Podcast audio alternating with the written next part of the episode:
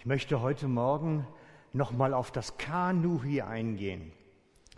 Ihr seht das rote Kanu hier vorne und ihr seht, es ist zerbröselt, zerbrochen, aufgelaufen und in der Mitte durchgebrochen. Und es liegt als Sinnbild hier für zerbrochenes Leben.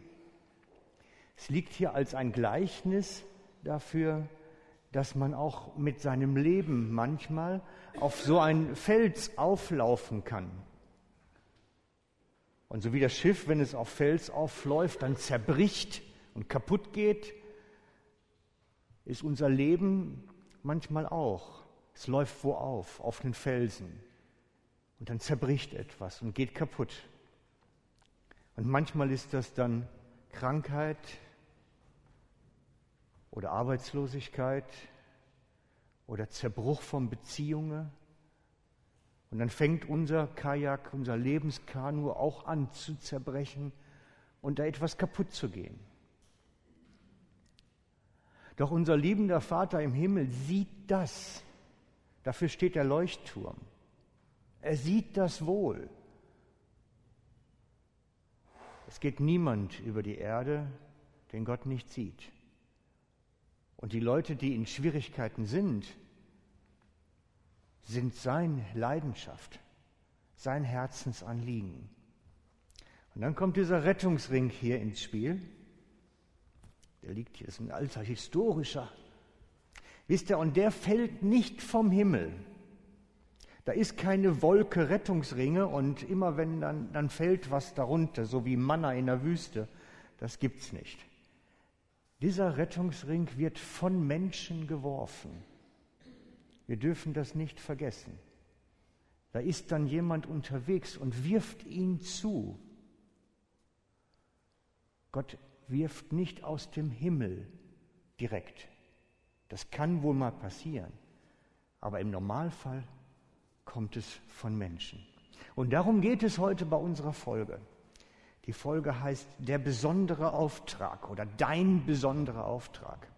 Und weil der nicht immer so ganz witzig ist, habe ich dann so das Mädel genommen, dachte mir, die schaut so schön zerknittert, weil sie den Auftrag eigentlich gar nicht wott.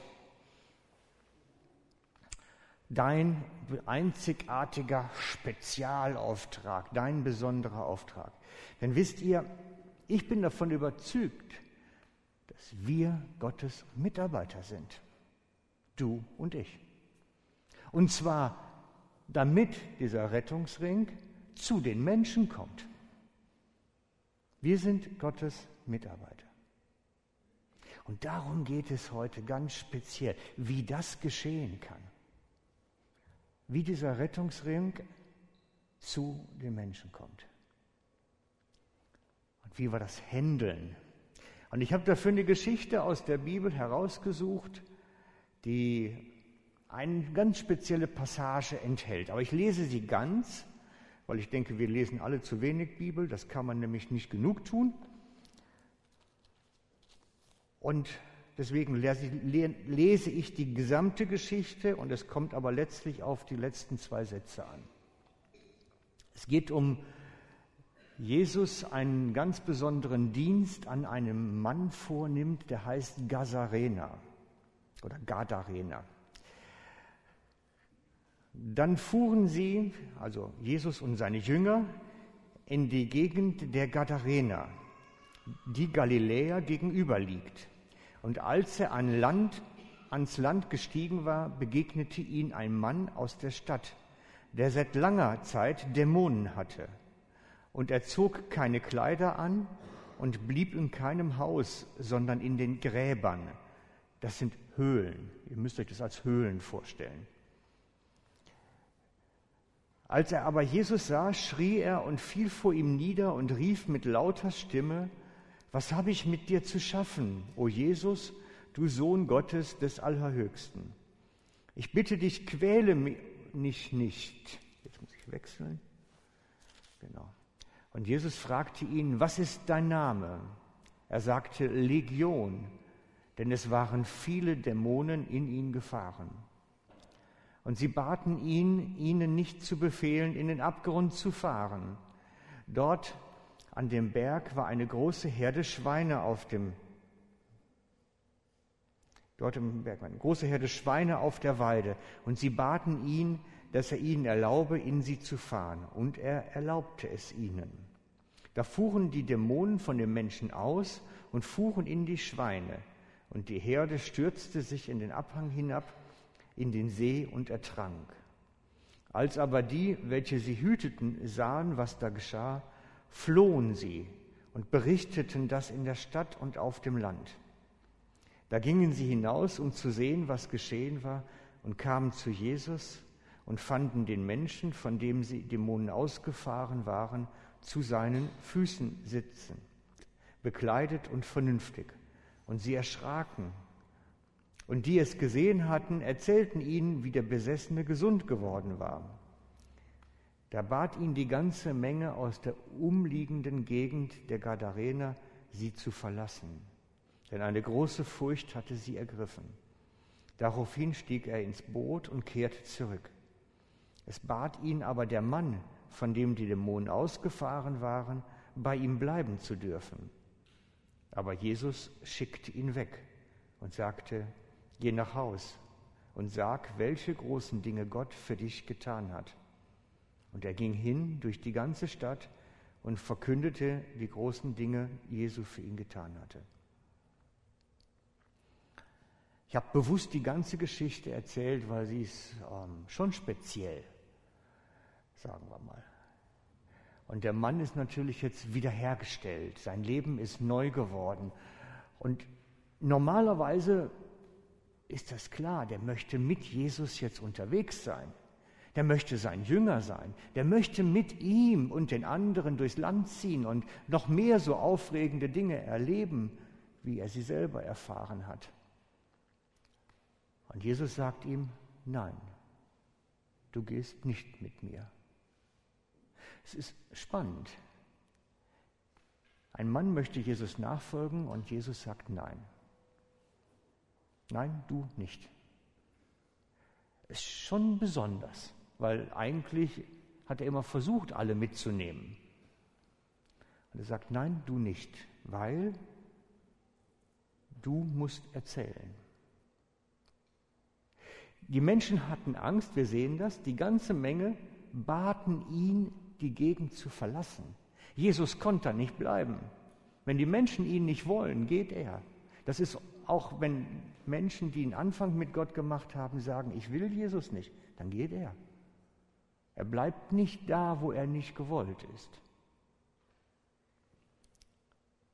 Und so zieht er sich zurück. Aber er sagt, du musst da bleiben. Du musst es ihnen erzählen.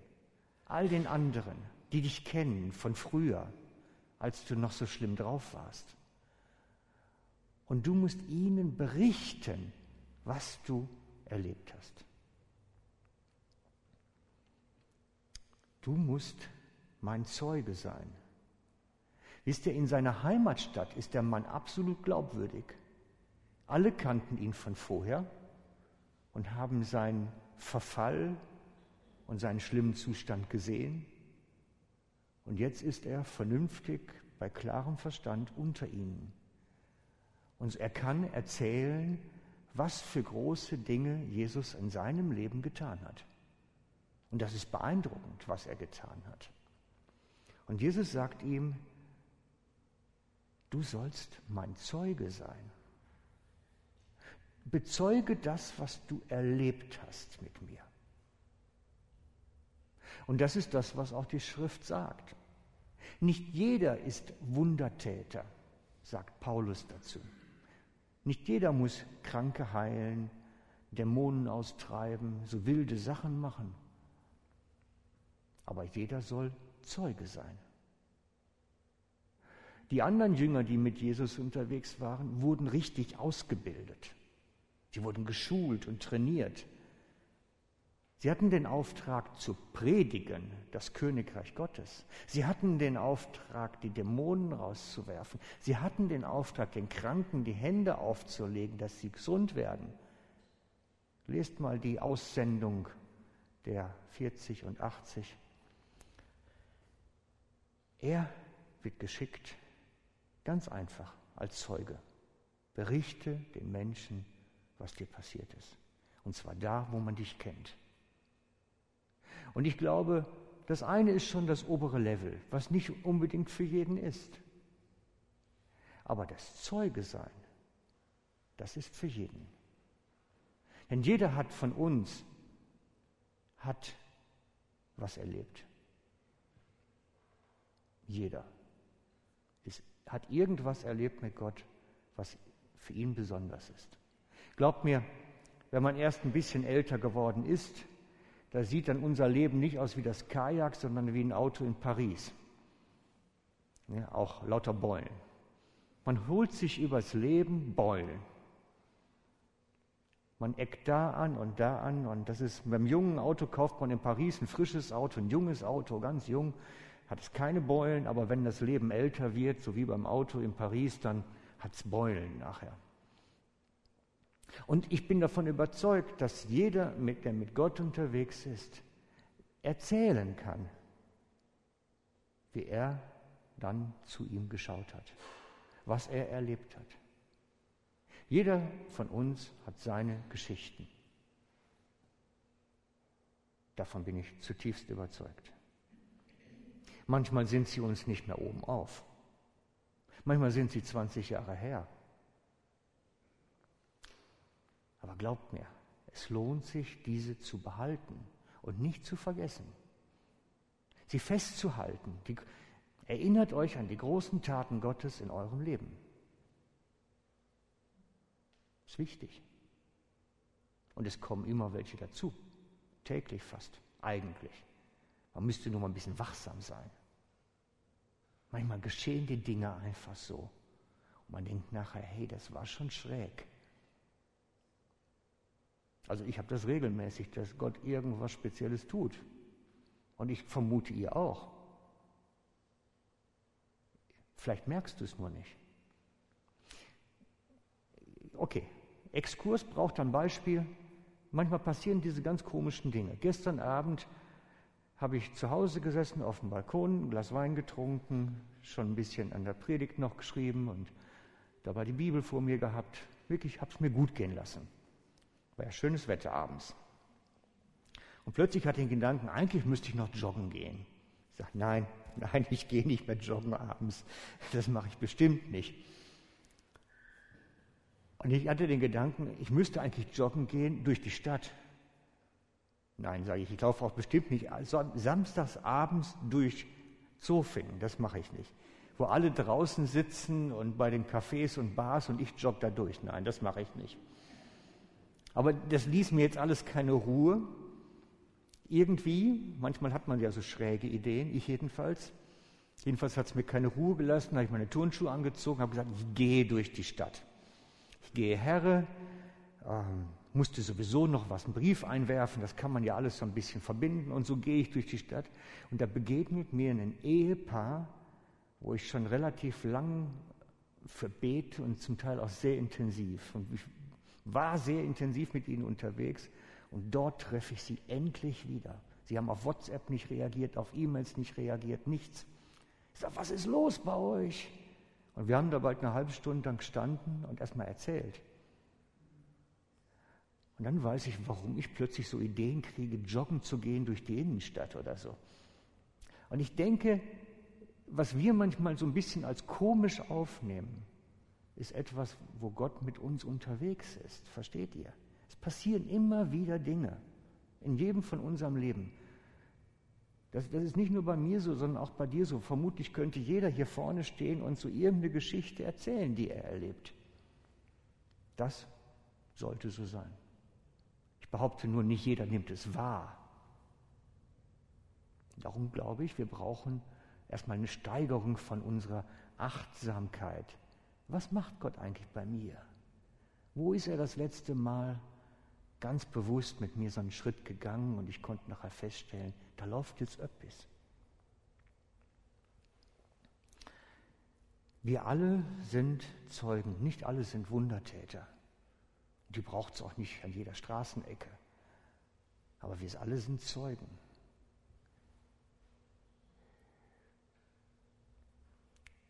Und ich glaube, dass jeder von Gott auch eine Geschichte bekommen hat. Absolut jeder. Weil wir sollen diese Geschichten erzählen. 1. Petrus 3,18. Seid alle Zeit, jederzeit bereit zur Verantwortung jedem gegenüber, der von euch Rechenschaft über die Hoffnung fordert, die in euch ist. Töt ein bisschen kompliziert. Das ist alter Luthertext. Das meint ganz einfach, wenn die Leute fragen, wie kannst du so ruhig bleiben, obwohl doch alles so schwierig läuft gerade, dann sollst du ihm von der Hoffnung erzählen, die in deinem Herzen ist.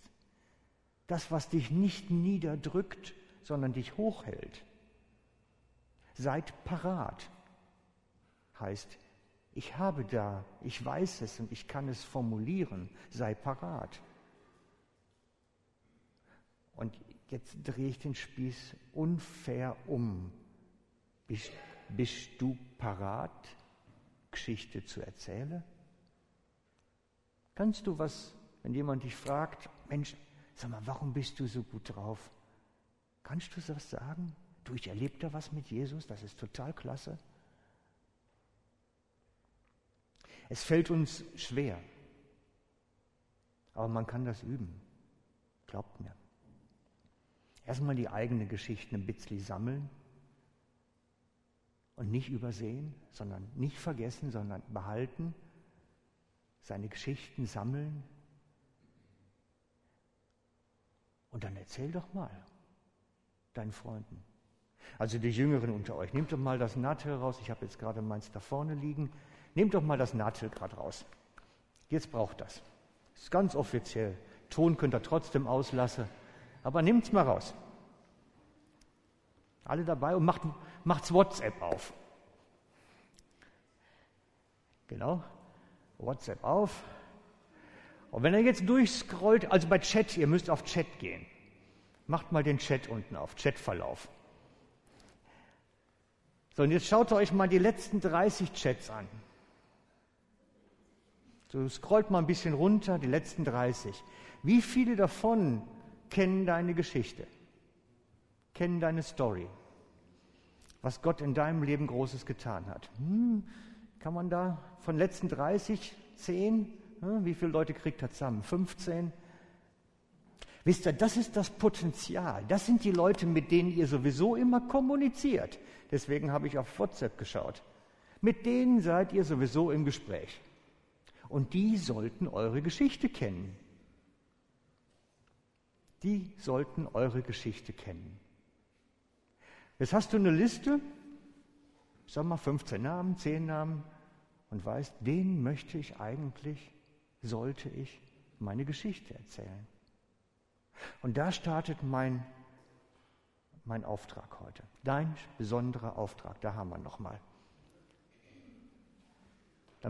Denen soll ich meine Geschichte erzählen. Ne? Da passt das Gesicht zu. Ja, denen sollst du deine Geschichte erzählen.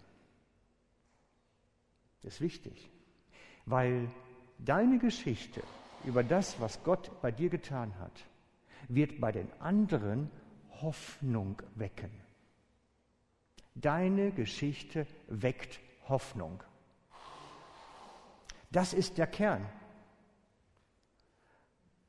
Wisst ihr, das ist der Rettungsring. Deine Geschichte ist der Rettungsring. Deine Story. Du wirfst sie dem anderen zu. Und in dem Moment beginnt der Heilige Geist in ihnen was zu tun. Das ist wie ein Pflänzli, was anfängt zu wachsen. Hoffnung wächst wie ein kleiner Same. Und da beginnt etwas. Hoffnung. Gott kann auch bei mir was tun. Wenn er dem Vlado geholfen hat, dann kann er auch bei mir was tun. Das ist, das ist der Rettungsring, deine Geschichte. Und darum ist es so wichtig, dass wir wissen, welche Geschichten wir haben und was man auch damit machen kann. Manchmal muss ich meine Leute schon fragen, sag mal, habe ich dir schon mal erzählt? Äh, weil ich weiß dann nicht, wem habe ich jetzt eigentlich was erzählt.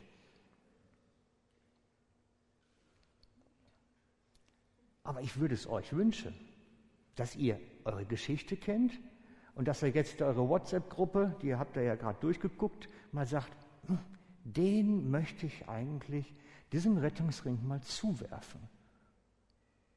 Vielleicht sind sie noch gar nicht am Absaufen, aber vielleicht weiß ich es ja auch nicht.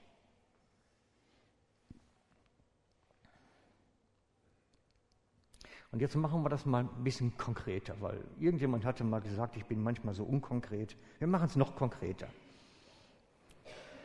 Ähm, wir machen das jetzt mal folgendermaßen. Wir haben mal zwei Minuten. Ihr werdet sehr lange finden. Zwei Minuten sind saulange, wenn nichts passiert. Zwei Minuten. Äh, da wird Vlado einfach ein bisschen instrumental klimpere, wird sich nett anhören, hoffe ich.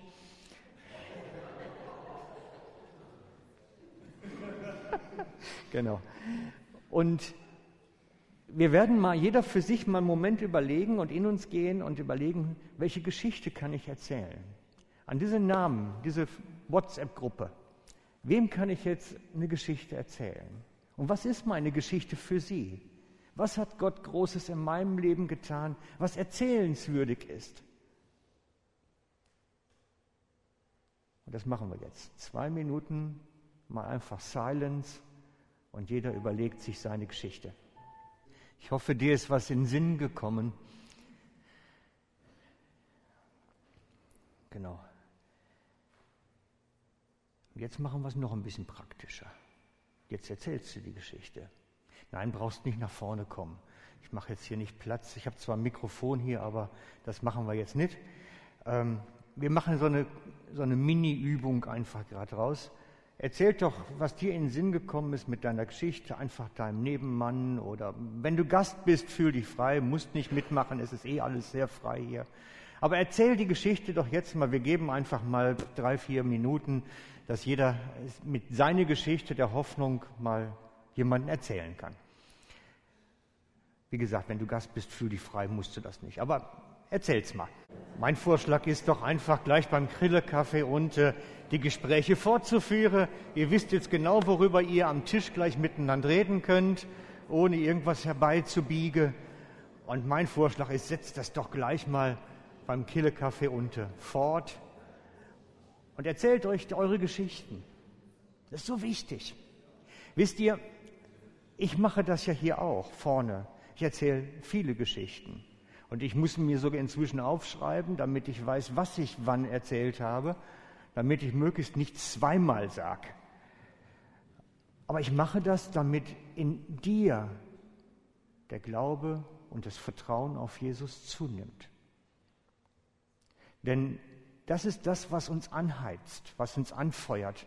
Wenn wir sehen bei jemand anderem, was Gott tut und was möglich ist, und man feststellt, der ist so völlig normal wie ich auch.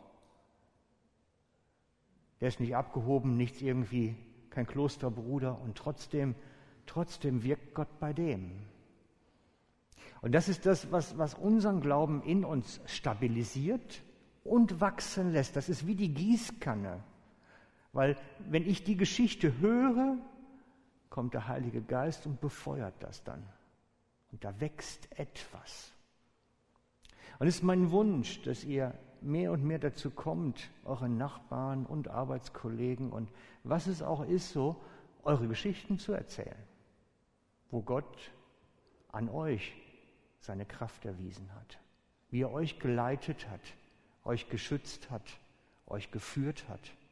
Erzählt euch die Geschichten untereinander und vor allem denen, die ihn nicht kennen. Manche haben ungläubige Eltern. Erzählt ruhig, du, wir haben heute einen Gottesdienst gehabt und Gott hat mir wirklich was gezeigt. Das kann man bei Ungläubigen erzählen. Das geht. Denn es befeuert sie. Da ist ein Gott, der redet. Ins Leben hinein. Wow. Da kommen dann, da geht was los. Versteht ihr? Das sind unsere Rettungsringe, die wir auswerfen. Und mein Wunsch ist jetzt, lass es doch zu deinem Gebet werden am Morgen. Herr, gib mir heute mindestens eine Gelegenheit, wo ich eine Geschichte erzählen kann. Gib mir doch bitte Eine Gelegenheit mindestens. Besser noch mehr, aber eine reicht mir schon. Und behalt das im Sinn, weil das erhöht unsere Wachsamkeit am Tag, die Gelegenheiten dann zu nutzen. Wo war das gerade? Der Kollege hätte ich da was sagen können? Ah nee, der nicht. Herr, wo ist die Gelegenheit? Sag sie mir jetzt. Versteht er? Darum geht's. Wachsamkeit. Weil ich glaube, Gott möchte uns mit Menschen in Verbindung bringen, die unsere Geschichten hören müssen. Wie er uns trägt, uns hält, uns stützt.